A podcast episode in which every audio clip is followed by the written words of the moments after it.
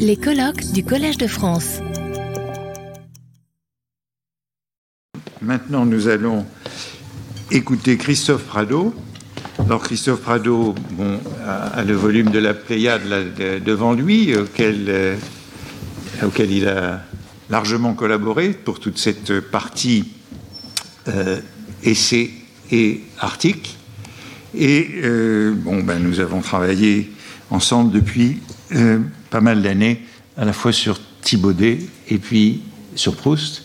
Et alors, euh, nous célébrons euh, son habilitation qui a eu lieu jeudi dernier, hmm. il y a une semaine, et dont il se remet en travaillant à un exposé. Et pour nous, et Christophe Rado est maître de conférence à ce qui s'appelle maintenant Sorbonne Université, c'est-à-dire la Sorbonne à côté.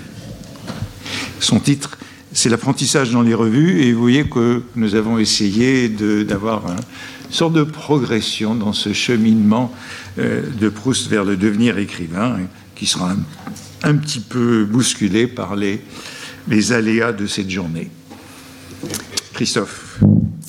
Merci. Oui. Là, on sera effectivement dans la continuité immédiate euh, du propos d'Emmanuel K.S. Et même, il y aura un petit effet de tuilage euh, ponctuel. Euh, parce que le, je vais, dans un premier temps, évoquer des, revues qui ont été fondées un peu plus au lycée Condorcet et donc qui sont contemporaines euh, des textes qui viennent d'être euh, euh, analysés.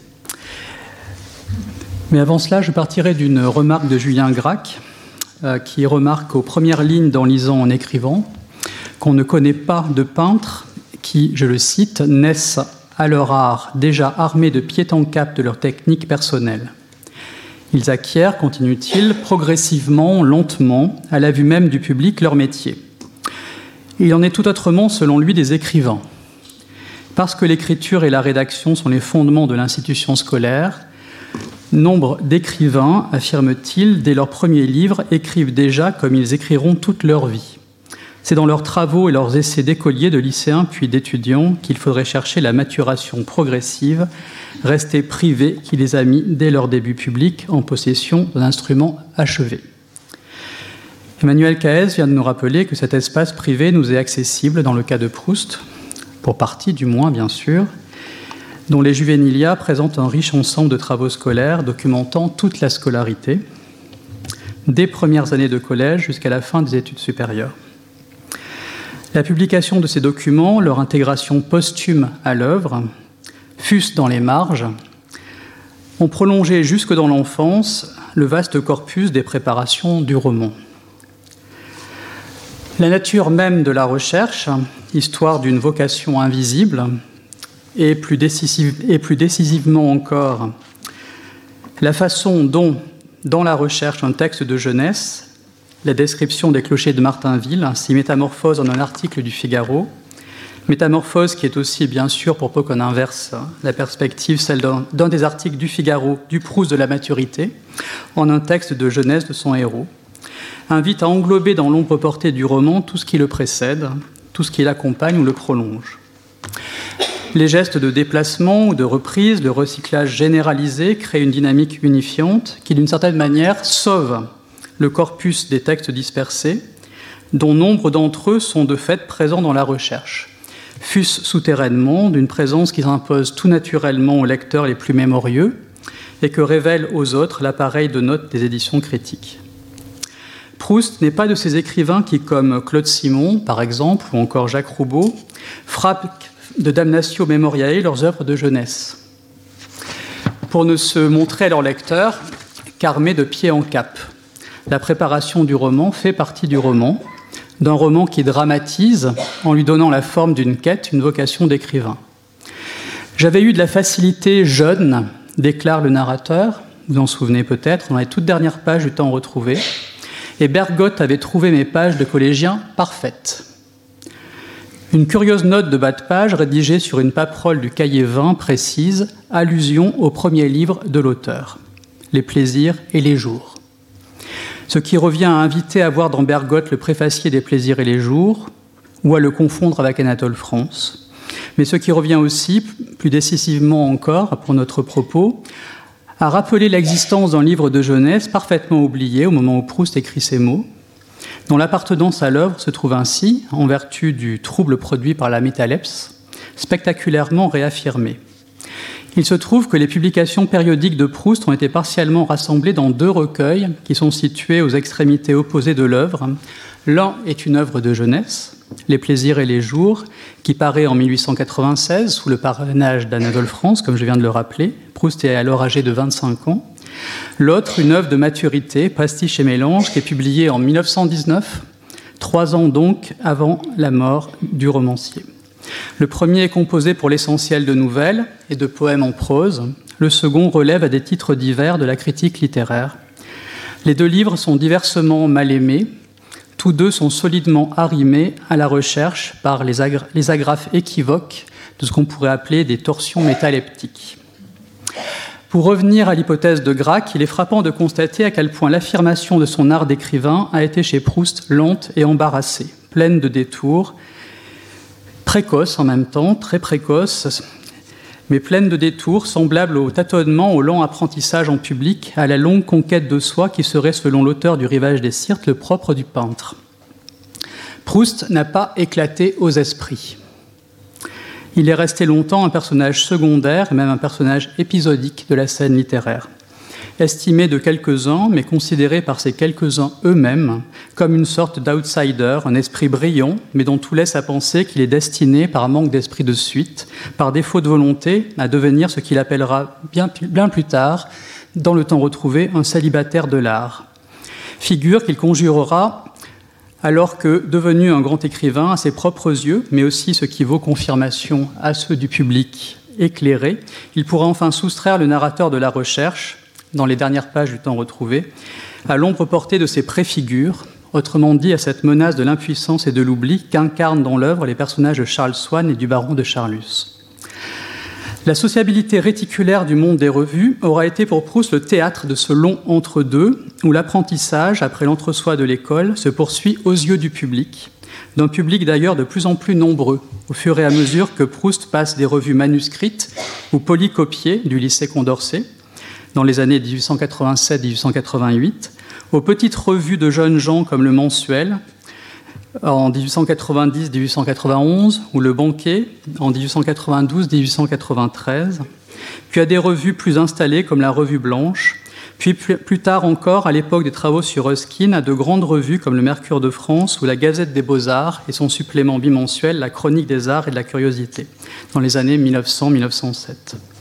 Comme la plupart des aspirants écrivains de sa génération, Proust publie ses premiers textes dans des publications éphémères, de périodicité irrégulière, au tirage des plus confidentiels. Il s'y essaie à toutes les formes, des plus impersonnelles, des plus modestes, futiles et joueuses, aux plus sérieuses. Il publie des chroniques mondaines, des articles mode, des critiques dramatiques, des textes relevant de la critique musicale, de la critique d'art, des silhouettes et des portraits mais aussi des textes d'intervention, des nouvelles, des chroniques en forme de romans épistolaires, des poèmes en vers et des proses poétiques. Il ne s'installe jamais bien longtemps dans une revue, pas plus que dans un genre, de même qu'il quitte un pseudonyme pour un autre.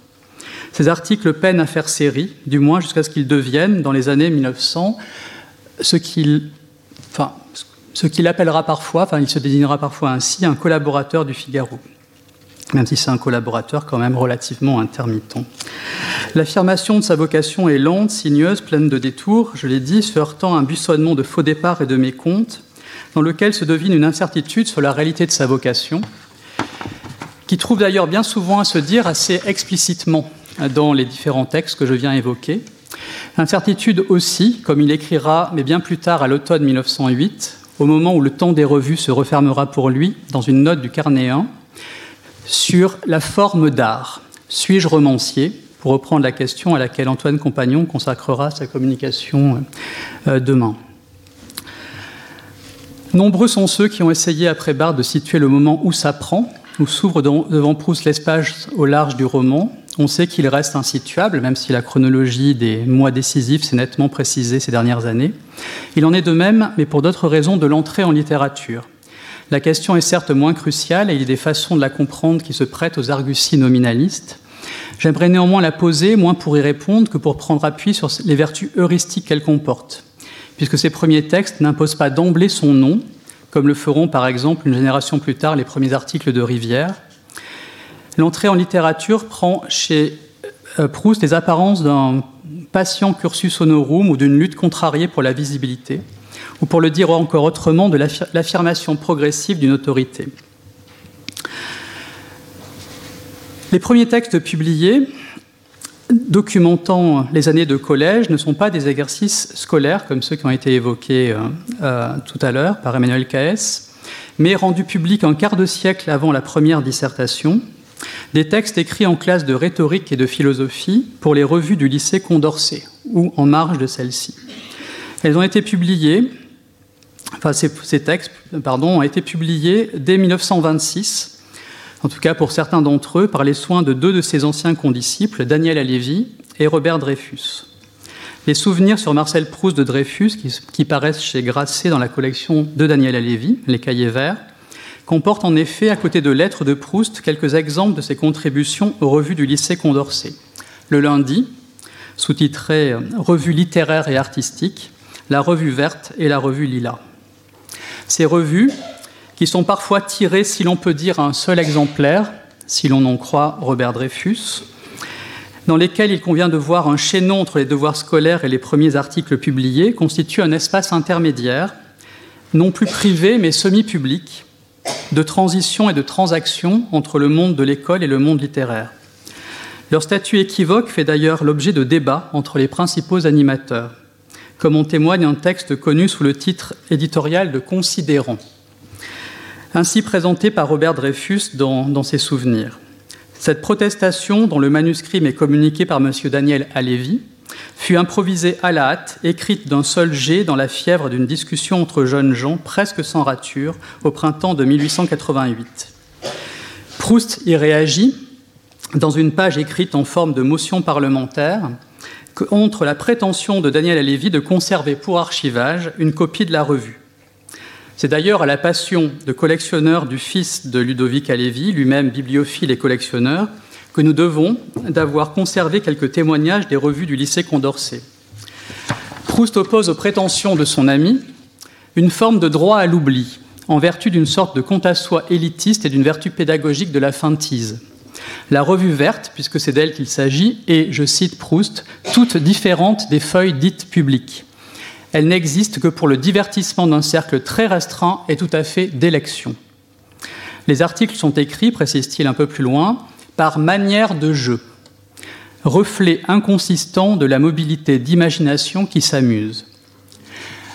Ainsi compris, les textes que nous conservent les rares exemplaires parvenus jusqu'à nous, des revues du lycée Condorcet, ne sauraient être considérés comme des textes littéraires.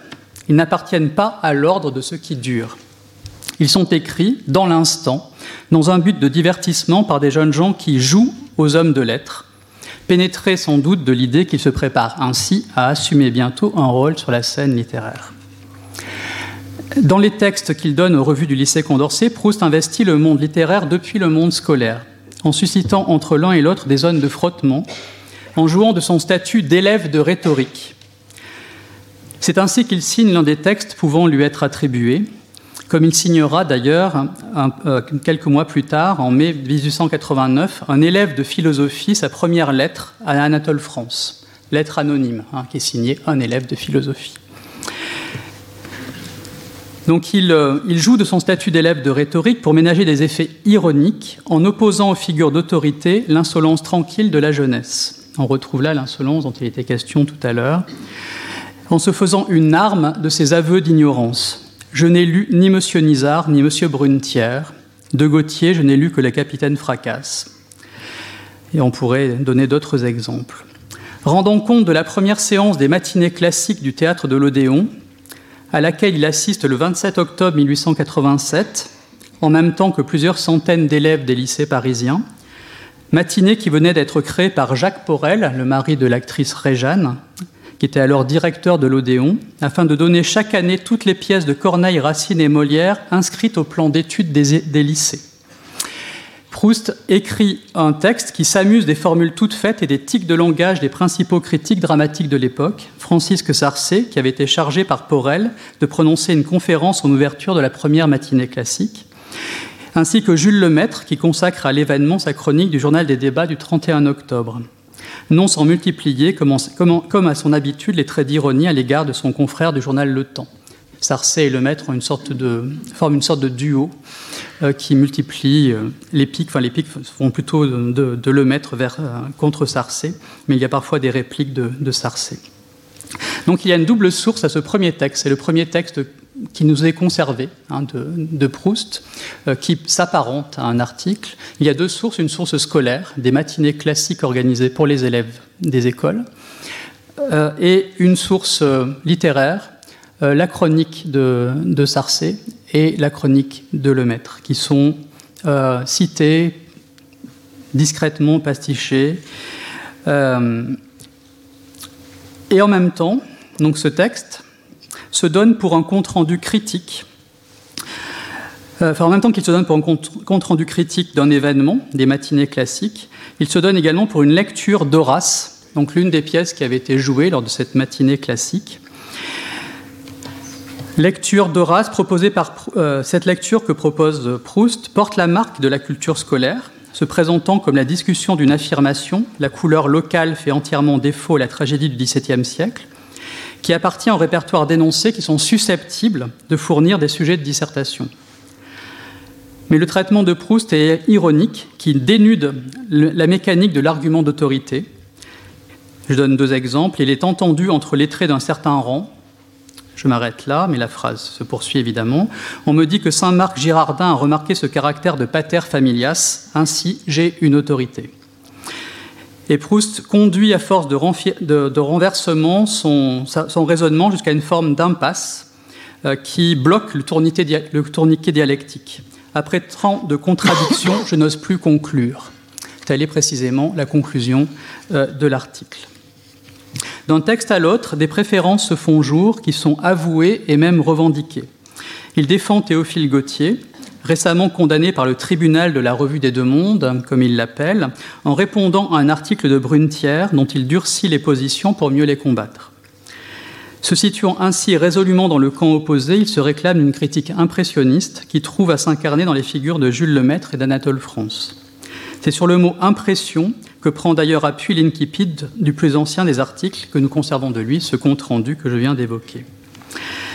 Il y a une impression que j'ai ressentie à Horace que je veux vous redire, non pas par amour du paradoxe, mais par simple sincérité. Un autre article, Impression de théâtre, commence par un élogieux portrait de Jules Lemaître. Vu Jules Lemaître pour la première fois, jolie tête de jeune taureau, face de faune songeur, avec deux yeux d'un bleu pur, bleu comme un reflet de pervenche dans une source claire. Il n'hésite pas toutefois à critiquer certains des jugements de, Lemaître. Entre autres exemples, ne comprend pas son indifférence à l'acte délicieux de Darzins et surtout qu'il ne parle pas de Mévisto. Il évoque ici euh, euh, deux représentations théâtrales. Et il enveloppera de plus en plus étroitement au fil des ans dans le filet de son ironie. Mais en 1887, l'admiration l'emporte encore. Dans un article en forme de requête à messieurs de l'Académie, c'est son titre, Proust oppose à l'élection imminente de Jules Clarty, dont il dénonce les arrière-pensées bassement intéressées, une liste de trois candidats à ses yeux plus honorables, dans lesquels on pourra voir une manière de panthéon personnel du jeune Proust de la classe de rhétorique. D'autant plus que deux d'entre eux, Pierre Loti et Anatole France, auxquels donc s'ajoute Jules Lemaître, se retrouvent dans les listes de préférence des albums de confession. Proust préfère pourtant défendre, plutôt que la candidature de l'un ou l'autre membre de ce trio, celle d'un écrivain un peu moins connu à l'époque, on, on, le verra tout à l'heure, dont il taira malicieusement le nom, faisant de lui un portrait en creux qui est aussi une première définition de la figure de l'écrivain préféré, qui sera si importante euh, dans l'œuvre. Le sommaire figurant sur la couverture de la revue précise qu'il faut reconnaître dans ce mystérieux candidat, je cite le sommaire, Desjardins de la revue bleue présenté par son frère. L'essayiste Paul Desjardins est l'une des références des premiers articles de Proust, plus discrète que le maître mais insistante, et l'on sait que Proust lui restera longtemps fidèle. C'est notamment par l'intermédiaire du bulletin de l'Union pour l'action morale, association que Desjardins devait fonder en 1892, que Proust découvrira l'œuvre de Ruskin sous la forme de morceaux choisis. Le sommaire, en même temps qu'elle identifie le candidat, invite à voir, on l'aura noté, dans l'auteur de la requête, Abel Desjardins, condisciple de Proust et frère de l'essayiste. Le style, le ton, les thématiques et les références du texte ne sont pas du tout conformes euh, aux autres textes que l'on connaît d'Abel Desjardins, et tout au contraire, il porte vraiment la marque de Proust. Comme il a été signalé en 1987 dans le catalogue de vente de la collection à Lévy, proposition d'attribution relayée par plusieurs spécialistes de, euh, Proust, euh, et que nous avons adopté. Nous avons intégré ce texte dans, euh, l'édition des essais. pour donc, ces raisons d'analyse interne, mais aussi parce que les fausses attributions sont de règles dans les fascicules du lundi. L'article sur Horace, qui a été publié par Dreyfus comme étant de Proust dans ses souvenirs de 1927, est attribué dans ce même sommaire comme étant de Marcel Prévost écrivain avec lequel Proust sera souvent confondu au cours de sa, carrière littéraire, soit par erreur, soit par jeu, comme, il s'en amuse d'ailleurs euh, parfois auprès de ses, de ses amis, notamment auprès de Louis de Robert en octobre, en octobre 1912 lorsque, je le cite, des lecteurs choses rares m'écrivent au Figaro après un article, on envoie les lettres à Marcel Prévost, dont mon nom semble n'être qu'une faute d'impression. Les jeux de masques et les équivoques, la confusion des identités sont une dimension essentielle de la sociabilité des petites revues et a fortiori des revues lycéennes. Peu d'articles sont signés dans le lundi, et quand ils le sont, c'est le plus souvent de pseudonymes potaches comme Compère Loriot ou Homoplate. Quand il n'est pas confondu avec Marcel Prévost ou Abel Desjardins, Proust signe de ses initiales. Les enjeux sentimentaux jouent un rôle important dans la façon dont il se prête à ce jeu de rôle et plus largement dont il s'investit dans la sociabilité des revues. Les rares vestiges de la revue verte et de la revue lila qui nous sont parvenus ont tous, d'une façon ou d'une autre, partie liée avec Jacques Bizet. Proust a inscrit en marge d'une nouvelle de ce dernier, Georges Royer, qui se présente comme l'histoire d'un raté, des commentaires qui, quoi qu'ils soient d'une année seulement plus vieux que Bizet, s'autorisent de l'expérience d'un aîné s'adressant à son cadet depuis une plus longue connaissance de la vie. Je le cite, Naturellement, tu es bien trop jeune pour avoir pensé philosophiquement à cela. Si tu refais cela dans trois ans à peu près, tu auras sûrement soin de faire ton Georges Royer extrêmement intelligent, mais affecté d'une douloureuse et en dernière analyse bien mystérieuse impuissance. On reconnaît derrière certaines recommandations sous une forme légèrement adoucie, même assez franchement adouci, hein, légèrement et peut-être euh, euh, en dessous de la réalité, des appréciations de professeurs annotant une copie comme celle dont nous avons eu quelques exemples à l'instant. Exemple, tâche d'éviter des façons de parler déplorables comme un grand enterrement, etc. De façon plus scandaleuse aux yeux du moins des autres collaborateurs de la revue qui refusèrent de publier ces textes, on reconnaît aisément Bizet dans un poème en prose à inscrire au-dessous d'un tableau où le désir trouve à s'exprimer dans un pastiche des poèmes homo-érotiques de la poésie grecque ou latine. Et un autre poème en prose encore plus discrètement érotique est dédié à mon cher ami Jacques Bizet. Dans une note dactylographiée conservée à la BNF, Robert Dreyfus, qui nous a transmis ces textes, s'explique sur son choix d'en donner une version censurée dans ses souvenirs sur Marcel Proust de 1927. Dans, notre petit groupe de lycéens, c'est un texte qui est très intéressant pour euh, euh, décrire la sociabilité de ces revues euh, lycéennes. Dans notre petit groupe de lycéens, nous admirions tous Proust. Nous sentions en lui un être exceptionnel, mais nous étions effarouchés et divisés comme on l'est à 16 ans par ses tendances amoureuses à l'égard de ses camarades. C'est même là le principal motif qui nous poussa trop souvent à le railler, à le brimer, et avec le snobisme de Proust que j'ai indiqué dans mes souvenirs, cette tendance à l'homosexualité dont je n'ai pas parlé, contribua à écarter Proust de notre petit groupe de jeunes gens. Dans mon intention, ces coupures étaient pieuses et j'espère que la postérité me les pardonnera. Probablement, elle sera bien plus indulgente, elle l'est déjà, que nous ne l'étions en 1888 pour l'homosexualité. Toutes ces coupures ont évidemment été rétablies dans les différentes éditions qui ont suivi. Le lundi et autres revues du lycée Condorcet n'étaient pas imprimées mais polycopiées. Je l'ai signalé, et leur diffusion se limitait à une modeste circulation à l'intérieur de deux ou trois sections du lycée. Aussi bien a-t-on longtemps vu dans Les Petits Souliers par M. Louis Ganderax, publié quelques quatre ans plus tard, dans le premier numéro du Banquet, la véritable entrée en littérature de Proust. On passe donc maintenant des revues lycéennes aux petites revues. De fait, ce bref compte rendu d'une nouvelle du fondateur de la Revue de Paris a pu passer jusqu'en 1991 pour le premier article imprimé de Proust, jusqu'à ce que Marcel Troulet mette au jour dans le volume des écrits de jeunesse, coordonné par Anne Borel, un assez riche ensemble de textes publiés un an plus tôt dans le mensuel, très modeste publication de 10 à 16 pages, tirée à quelques dizaines d'exemplaires, non répertoriés dans l'annuaire de la presse, et commercialisée dans une, dans une poignée de librairies parisiennes, surtout sur la rive droite d'ailleurs. L'oubli dans lequel le mensuel est tombé s'explique d'abord par la modestie de la revue, mais aussi par l'obscurité relative de son directeur, Otto Bouvins van der Boagen, condisciple de Proust à l'école libre des sciences politiques, amateur fortuné, auteur de quelques œuvres pour piano et de pièces de théâtre, dont la vie est mal documentée et qui n'est curieusement jamais citée dans les lettres de Proust. Ce qui constitue d'ailleurs une petite énigme biographique. L'expérience du mensuel, qui dure un peu moins d'un an, de novembre 1890 à septembre 1891, se relie mal aux autres époques de la vie d'écrivain de Proust, si du moins on la considère du point de vue de la sociabilité littéraire alors que se retrouve dans l'équipe qui fondera le banquet en 1892, un an plus tard, euh, la plupart de ceux qui avaient collaboré aux revues du lycée Condorcet.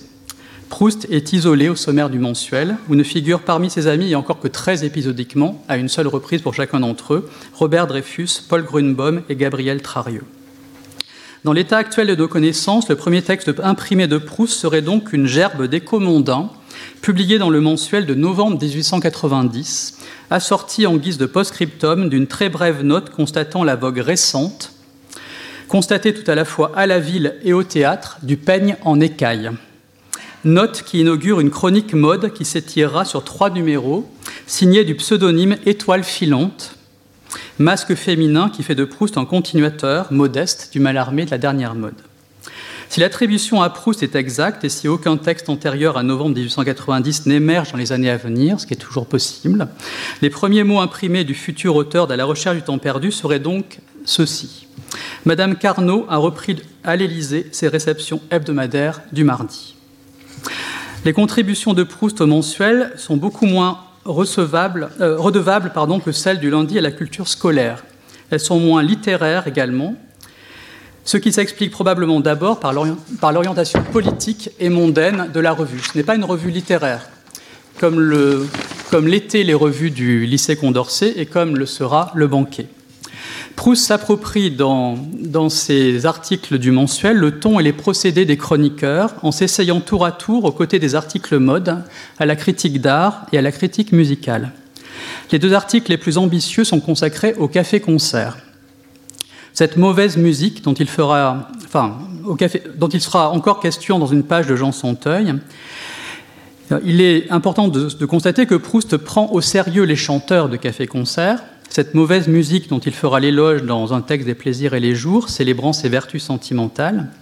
La façon dont telle fâcheuse ritournelle, écrit-il, que toute oreille bien née et bien élevée refuse à l'instant d'écouter, garde le secret de milliers de vies dont elle fut l'inspiration vivante. Mais plus que le café-concert, c'est bien davantage ce qu'il appelle, la critique de café-concert que le café-concert lui-même qu'il considère.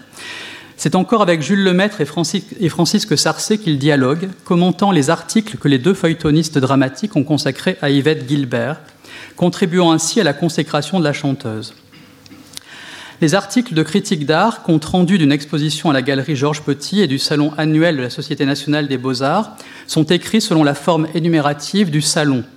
S'y affirment de façon encore timide des préférences qui ne sont pas encore celles du Proust de la recherche. Les, paysagistes impressionnistes ne sont pas mentionnés, par exemple, mais Whistler est distingué, tandis que l'évocation du monde de rêve de paix profonde de Puvis de Chavannes annonce déjà les grands essais de philosophie de l'art des années 1898-1900, qui s'attacheront à mettre au jour l'unité du monde de Gustave Moreau ou de Claude Monet. Proust accorde une importance particulière dans l'ensemble de ses contributions du mensuel à l'inscription de la signature dans le corps de l'article. Il en use parfois comme d'un effet de pointe en incluant la signature dans la construction syntaxique de la dernière phrase. Une toilette noire a su me charmer également. Donc je cite la fin d'un de ses articles. Une toilette noire a su me charmer également, mais ne vaut-il pas mieux rester sur la note grise? Peut-être, c'est sur ce mot que se termine une comédie d'Alexandre Dumas. Pourquoi n'en pas dire autant et vous délivrer de étoiles filantes? Et donc étoile filante, le pseudonyme est intégré dans le mouvement de la phrase. Ou encore, le mensuel aura plaisir à accueillir sa réponse. La réplique sera aisée d'ailleurs. On efface sans peine le fusain. Fusain, autre pseudonyme. Il expérimente également des effets de composition circulaire qu'il approfondira par la suite avec l'aide de Ruskin, chez qui, il chez qui il en trouvera de nombreux exemples, en invitant le lecteur, dans le dernier paragraphe, à se reporter à la dédicace ou à l'épigraphe. Le second des articles de Café Concert est dédié à mademoiselle Rosa Josepha, dont on découvre seulement dans le dernier paragraphe qu'il s'agit de, de sœurs siamoises alors exhibées dans les théâtres parisiens. L'article est signé Bob et il s'achève sur une conversation à laquelle prend part Robert Dreyfus, portant sur ce mystère troublant que représentent ces jeunes femmes qui, tout en partageant la même cavité abdominale et le même bassin, n'en ont pas moins chacune leur individualité morale. Cette insistance à convoquer le prénom de son frère Robert et d'en endosser par ailleurs en guise de pseudonyme le diminutif, et ce dans le contexte d'une méditation sur la gémellité, suggère l'existence d'un sous-texte affectif dimension qui se retrouvera dans un grand nombre de publications périodiques ultérieures de Proust. Ainsi, dans une fête littéraire à Versailles, chronique mondaine en apparence tout à fait impersonnelle, rendant compte d'une réception organisée par Montesquieu en 1894, la distribution des noms dans la liste des invités et les principaux effets de composition sont-ils pensés de façon à célébrer le pianiste Léon de la Fosse, récemment rencontré chez le comte de Saucine. Il lui arrivera aussi quelquefois de détourner des commandes de façon à inscrire dans un compte-rendu critique un sous-texte affectif. Lorsqu'il se trouve un temps, au début des années 1900, faire figure de spécialiste de Ruskin à la chronique des arts et de la curiosité, il lui arrivera quelquefois de, détourner les commandes d'Auguste Marguillier lorsque celui-ci le sollicitera pour un nouveau compte-rendu. Ainsi, l'essai que Charlotte Broichet consacre à l'écrivain anglais est-il moins considéré en lui-même dans l'article que Proust lui consacre dans le numéro, du, dans le numéro du 2 janvier 1904 que comme l'occasion de composer une sorte de tombeau poétique, celui de son amitié pour Bertrand de Fénelon, lequel, qui, qui est nommé attaché d'ambassade à Constantinople et quitte Paris en décembre 1902, laissant Proust durablement affecté. Il y prend prétexte d'un mot de Goethe sur l'amitié, rapporté par Carlyle à Emerson, pour conclure son texte par un petit apologue dans lequel il prend définitivement congé d'une époque de sa vie amoureuse. De manière générale, plus la forme est contraignante, plus elle est froide, impersonnelle, plus la nécessité s'impose à Proust d'encoder dans la composition de l'article le chiffre d'enjeu affectif. L'évolution des contributions au mensuel semble suggérer l'affirmation d'une liberté progressive, d'une échappée hors des formes contraintes des publications périodiques, qui se traduit dans le choix des signatures. Les pseudonymes le cèdent aux initiales, pour le poème dédié à Gustave Laurence de Varus, puis enfin, pour la seule et unique fois, à Marcel Proust avec Chose normande. Poème en prose publié dans le dernier numéro de la revue en septembre 1891, texte important en ce qu'il ouvre l'espace au large d'un pays intérieur qui trouvera à s'approfondir dans les marines des rêveries couleurs de temps, des plaisirs et les jours, pour certaines d'entre elles initialement publiées dans le banquet, et beaucoup plus tard dans le séjour au bord de la mer des 75 feuillets, puis bien sûr dans le Balbec de la recherche. Dans le même numéro, Proust publie Souvenir, cette fois sous le pseudonyme de Pierre de Touche, qui semble être le tout premier texte de fiction qu'il est donné à publication. Cette brève nouvelle anticipe par sa tonalité mélancolique ses paysages et ses thématiques sur celles que Proust publiera quelques mois plus tard dans Le Banquet, comme La mer ou dans la revue hebdomadaire comme La mort de Baldassare Sylvande. Mais elle appartient manifestement aussi au même monde que Chose Normande, avec qui elle voisine dans le dernier numéro du mensuel. Pendant les années du banquet, de la revue blanche ou de la revue hebdomadaire, Proust apprend en déplaçant l'accent de la critique vers la fiction, à explorer de fragment en fragment un seul et même pays, à reconnaître dans la succession de ses contributions l'unité active d'obsession personnelle, l'englobant organique d'une vision du monde. Et de fait, la mort de Baldassare Sylvande, et plus largement les récits et poèmes en prose rassemblés dans Les plaisirs et les jours, sont contemporains des grands essais de Proust sur la peinture qu'il propose en vain aux revues auxquelles il collabore alors. et qui porte précisément sur ce, sur ce, geste critique, qui consiste à identifier un pays. C'est dans un amateur de monnaie, dans Chardin et Rembrandt ou encore Watteau, autour de l'année 1895, que s'élaborent les premiers éléments de l'esthétique qui s'approfondira ensuite dans les derniers mois de la décennie avec le monde mystérieux de Gustave Moreau, puis peu après dans les préfaces aux traductions de Ruskin et enfin dans la recherche, où ils trouveront diverses traductions méthodologiques avec les notions de mémoire improvisée et de rapprochement dans les préfaces de la Bible d'Amiens et de Sésame et puis avec celle de phrase type dans La prisonnière, que, euh, euh, se met en place donc cette, cette conception de critique qui, qui, fait, disons, du geste critique l'identification progressive d'un pays. Chardin et Rembrandt et le monde mystérieux de Gustave Moreau sont sans doute les exemples les plus marquants d'un aspect essentiel de l'apprentissage de Proust dans le monde des revues, la difficulté de se faire publier. L'expérience de la porte qui se ferme, les marches et contre-marches des négociations, les ruses de la tactique littéraire. Les refus essuyés sont d'autant plus douloureux qu'ils concernent des textes particulièrement ambitieux, des articles de fond dans lesquels Proust expérimente le temps desserré et la liberté de composition de l'essai. En novembre 1895, il propose les portraits de musiciens, Chardin et Rembrandt et Contre l'obscurité à Pierre Minguet, le directeur de la revue hebdomadaire où vient tout juste de paraître La mort de Baldassare Sylvande. Je viens d'écrire, lui, euh, lui dit-il dans la lettre qu'il lui adresse, je viens d'écrire une petite étude de philosophie de l'art si le terme n'est pas trop prétentieux, où j'essaie de montrer comment les grands peintres nous initient à la connaissance et à l'amour du monde extérieur, comment ils sont ceux par qui nos yeux sont déclos. Nos yeux sont déclos et mis entre guillemets, c'est une allusion à un poème euh, de Rodenbach. Nos yeux sont déclos et ouverts en effet sur le monde. C'est l'œuvre de Chardin que je prends dans cette étude comme exemple et j'essaie de montrer son influence sur notre vie, quel charme et quelle sagesse elle répand sur nos plus humbles journées en nous initiant à la vie de la nature morte. Croyez-vous que ce genre d'essai pourrait intéresser les lecteurs de la revue hebdomadaire? Si oui, je me ferai un plaisir de vous envoyer celui-ci, mais seulement si vous en avez vraiment le désir.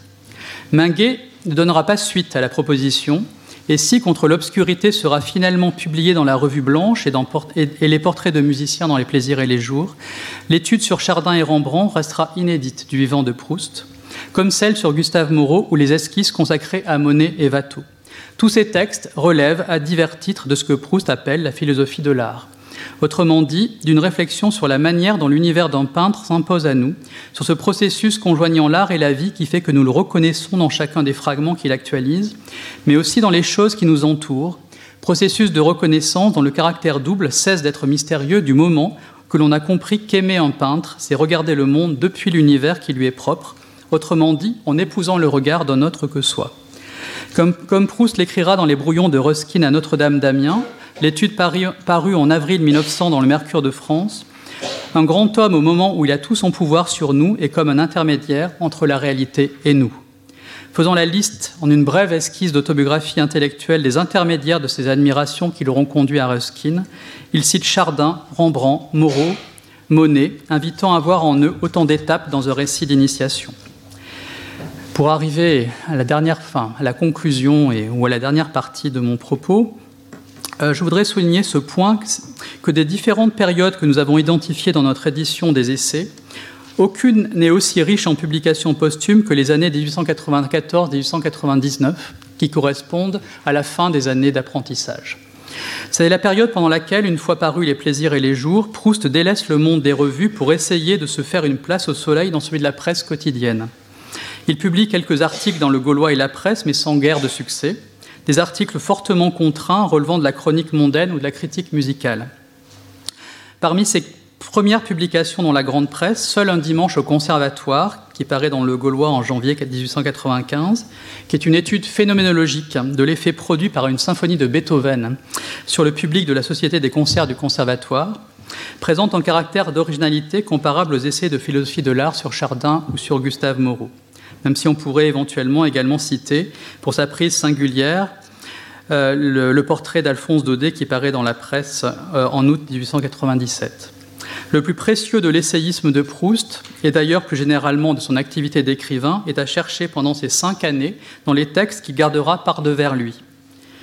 par force ou par choix, que ce soit Jean Santeuil, qui l'a écrit pendant ces années-là, donc le, euh, le premier roman, les grands essais sur la peinture déjà cités, ou encore cet ensemble, d'ailleurs assez étroitement lié par ses thématiques, aux études sur la peinture, constituées de notes de lecture sur des écrivains, Georges Eliot, Joubert, qui ont en commun aux yeux de Proust de le conduire à questionner la réalité de sa vocation littéraire.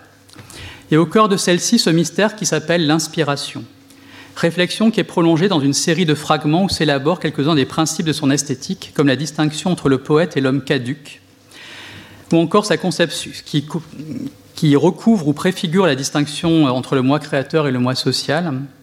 Il sera exposé dans, le Contre Sainte-Beuve, ou encore sa conception du roman comme expérience d'une plasticité existentielle tendant à faire du lecteur le véritable proté, ce qu'il appelle le véritable proté. Il est difficile d'établir avec précision si certains de ces textes sont restés inédits parce que Proust a souhaité les conserver par devers lui ou parce qu'il lui était, à ce moment de sa vie, difficile de les placer dans des revues. Quoi qu'il en soit, dans les années 1900 et pour près d'une décennie, il expérimente pour la première fois dans sa vie d'écrivain la liberté et les contraintes d'une collaboration au long cours dans des périodiques de large diffusion. Le Figaro, son supplément, la Gazette des Beaux-Arts et son supplément, la Chronique des Arts et de la Curiosité. Donc à partir de 1900, on peut considérer que les années d'apprentissage sont finies et qu'il euh, euh, s'agit là vraiment de la véritable installation euh, dans le champ littéraire. Euh, au terme de, cette, euh, dans, le courant de cette décennie des années 1900, Proust cessera de publier complètement dans les revues, dans la presse, euh, pour, se consacrer pendant plusieurs années, pendant presque une décennie en fait, à son roman. Mais il aura entre-temps, donc entre 1900 et 1907, publié euh, quelques-uns de ses plus grands textes critiques, de ses, plus, textes les plus pleinement essayistes, euh, parmi lesquels euh, plusieurs enfin, quasiment tous les textes les plus connus sur la lecture, Impression de route en automobile, Un professeur de beauté, qui tous passeront d'une façon ou d'une autre dans le roman et féconderont, féconderont le roman. À compter de la parution de Sur la lecture en juin 1905, euh, et après euh, l'année de quasi-silence qui fait suite à la mort de sa mère, tous les textes qu'il publie euh, sont des essais très personnels qui outrepassent les contraintes formelles des différents genres journalistiques et qui, tout en prenant parfois comme par jeu appui sur l'actualité, opposent à la logique médiatique le point de vue de la littérature. Lorsque Proust, après donc ce long silence d'une dizaine d'années tout entier ou presque consacré à son roman, redonnera après-guerre quelques textes à des revues, au premier rang desquelles la Nouvelle Revue Française, tout, sera changé. Il le fera avec l'autorité nouvelle d'un grand écrivain et plus encore d'un romancier dont le succès des publications groupées de 1919 a fait un classique instantané. Celui qui cherchait à placer ses textes et qui euh, dépensait beaucoup d'énergie à placer ses textes hein, dans les années 1890 euh, euh, et même encore parfois dans les années 1900, est désormais quelqu'un qui est recherché, dont on sollicite les collaborations et euh, je finirai sur un, extrait d'une lettre euh, à Rivière qui, dit très bien ce, basculement du statut de Proust, très tardif. c'est un, article, enfin pardon, une lettre de Rivière du 26 octobre 1919 dans laquelle Rivière propose à Proust ce, ce dont il n'a jamais pu bénéficier, c'est-à-dire de devenir le titulaire d'une chronique. Euh, Rivière propose à Proust de devenir le titulaire de la chronique du roman à la NRF. Je le cite, euh, je cite un extrait de sa lettre. Je ne voulais aujourd'hui vous parler que d'une idée qui m'est venue et dont je vous demande de me dire bien franchement ce que vous pensez.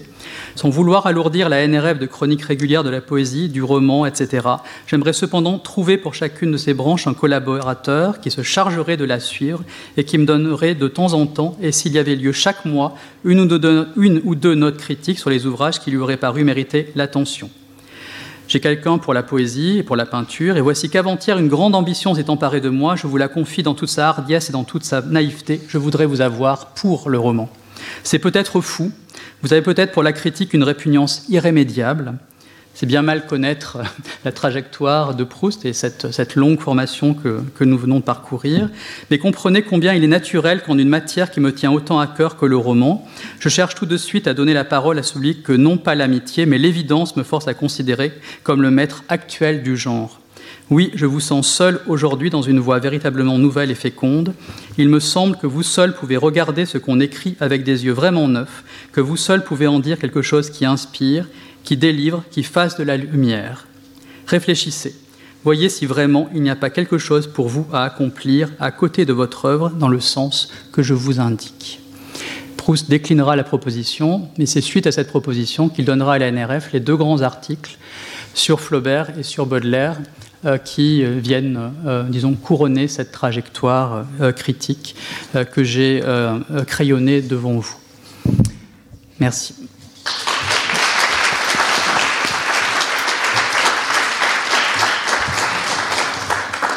Merci Christophe. Eh bien, ça, prenait parfaitement le relais de l'école, notamment avec ces, articles qui étaient contemporains de, dans, les, revues du lycée Condorcet, et puis euh, ce que vous avez appelé les années d'apprentissage, c'est-à-dire euh, jusqu'à euh, bah, jusqu'au jusqu'au mensuel, en gros.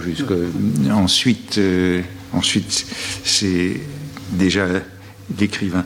Alors, ce qui, est, ce qui est très intéressant, c'est cette dimension du pastiche qui est tout le temps présente. Hein. omniprésente. Omniprésente. Hein.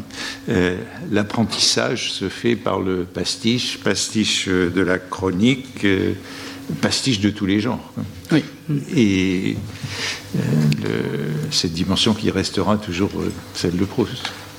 On est un petit peu en retard, déjà, mais nous allons tout de même avoir une ou deux questions. Retrouvez tous les contenus du Collège de France sur www.colège-2-france.fr.